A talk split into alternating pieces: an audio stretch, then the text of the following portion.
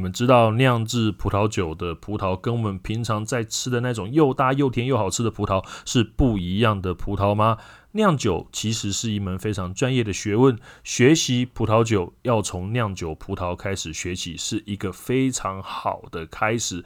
而且我们今天要告诉你们，在酿酒葡萄之中最受欢迎的四大葡萄品种，两个红的，两个白的。欢迎您收听今天走山超男子与 Benz 九十无双的节目。的那葡萄酒是凭良心讲，说最最大的重点嘛，葡萄酒就是用葡萄去酿造的嘛。没错，那刚刚就是讲到新世界跟旧世界，那一定也会有就是说不同的葡萄吧，因为我知道葡萄酒的所酿造的葡萄品种非常非常啊的多，对，而且这是一门非常非常深的一个学问。呃，我们一般来说哦，酿葡萄酒的品种啊，哦，有两千个，哦，那常看到的呢有两百个，其实非常多哦。那其实我们今天只要介绍四个就好了。四个哦，对，因为这嗯基四个础入门吗？入门的，因为这四个呢，哦，就是你世界各地都可以看得到，嗯哦，它都是来自于法国。哦，，法国其实是一个非常重要的葡萄酒产区国，嗯对哦非常重要。葡萄酒的原香不啊管，它的品种跟酿造方式都影响世界各地非常深。好，所以我们今天讲这四个朋友，通通来自于法国，是。两红两白，好，两红两白。那现在你想先介绍红还是白呢？红的人生不是红就是白嘛，哦，不是黑就是 白，红的好。那我们第一个讲叫 Cabernet Sauvignon，卡本卡本内苏维翁，卡本内苏维翁，卡卡本内，苏维翁，对，这个是很常看到，因为它是全世界呃种植面积最广的葡萄品种，啊，所以你到哪里的国家都会看到它。所以它是一个能见度很高的非常葡高萄品种。对，最高最高的红葡萄品种啊，最高的。那它是来自于法国的波尔多，有听过波尔多吗？哦，肯定啊，波尔多是法国葡萄酒的圣地耶，对人啊生一辈子喝葡萄哦一定要非去常一次重的。要跟知名的产是区。的，那它就来自于法国波尔多。是，那这个葡萄有什么特性呢？它是一个比较晚熟的葡萄品种，嗯所以它的成熟度慢，所以相对的它的单宁哦，它的一个很重要的元素单宁，可以解释一下单宁是什么吗？我们所谓的色色度，色度。就是你你喝起来是有收敛感的那个涩涩的，就是单宁。嗯，它的来源是来自于单宁。是那单宁其实非常重要的哈，因为一支酒有没有结构，跟一支酒能不能成年，其实都来自于单宁。是。哦，所以 Cabernet Sauvignon 这个葡萄品种的酒啊，通常它的成年性可以比较久。哦，然后它的味道呢，会带一些黑色水果的李子的味道。哦，像原来如味道此。哎哦，一些薄荷叶的味道，啊，一些草本的味道。好，那呃，在在世界各地都是非常常见的、常看到的一个葡萄品种。哎好，那第二种呢 OK，好，啊，再就是叫黑皮诺 （Pinot Noir）。 ，Pinot Noir，哦，你你呃，你觉得全世界最贵的葡萄酒一瓶多少钱？我觉得葡萄酒两三千、三四千应该算很贵的吧。是不便宜，但是全世界最贵的葡萄酒一瓶要七十万，对，就是用黑皮诺去酿，喝一支就少一支啊。 呃，什么酒都黑出来。哦，对啊，也是啊。那它是来自于法国的勃艮第，勃艮第有听过吗哦，也是非常非常非常知名知名的一个法国葡萄酒区啊。这个产区呢，通常只用百分之百的黑皮诺去酿造。哦，那黑皮纯种，纯种、纯种、嗯纯种，它都是呃走细致优雅的路线，那就跟刚刚的 Cabernet Sauvignon 是完全不同的调性如嘛果。你人来讲的话，Kevin s m i o n 就是男生哦，黑皮诺、皮诺诺瓦就像女生一样，他走细致优雅的表现。那呃，因为它的葡萄皮啊很薄哦，所以它在成长的过程呢很容易受伤，很容易有损耗，所以相对它产量就少吹弹可破，啊、产量少就代表什么？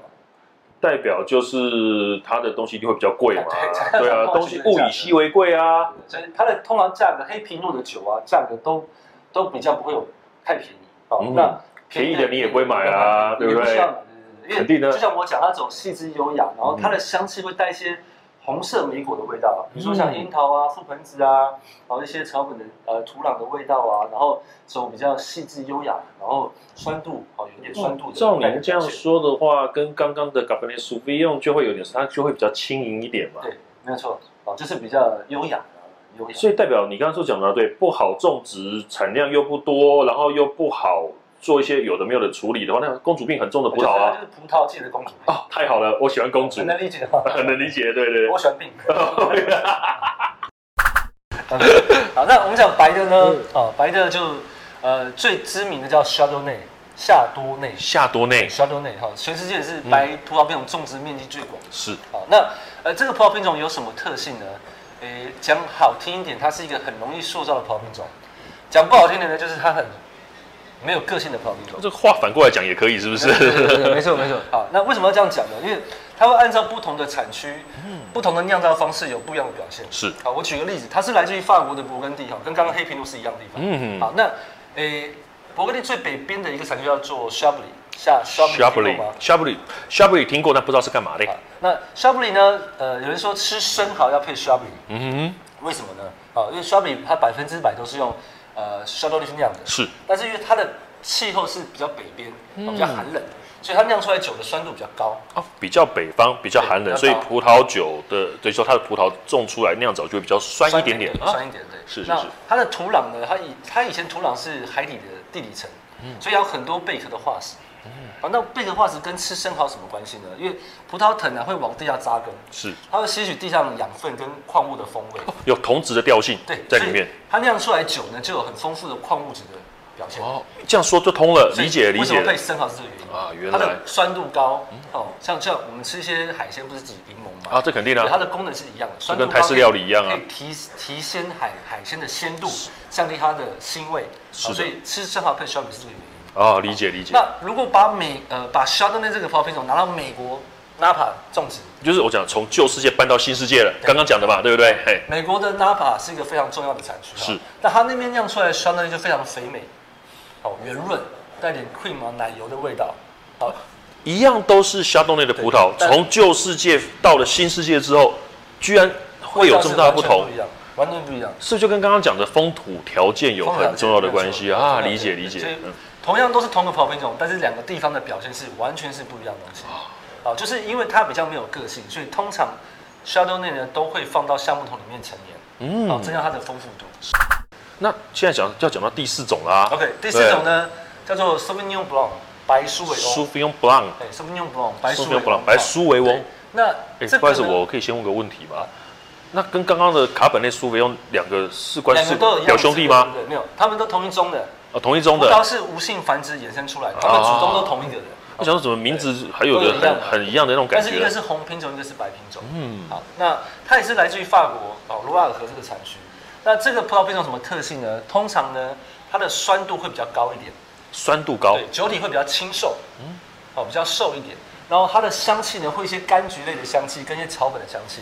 好，那香气呃，，如果你要搭配一些原味的海鲜，非常适合。何谓原味海就是没有鲜？经过太多的酱料的烹煮，比如说清蒸啊、水煮这种的，还有烤过的，呃，就新鲜越新鲜的，哦对，我没有经过复杂烹调的对海鲜，哎他们就非常适合搭配生命用包，嗯因为酸度高酸度高配海鲜是非常非常适合。哦，那就是它真的是一个很直白的冲击耶，就是说因为它酸度高，所以它在配那种就是很直接烹调的海鲜之后，它就可以达到相得益彰的效果，非常好的效果，是没有错。非常的好。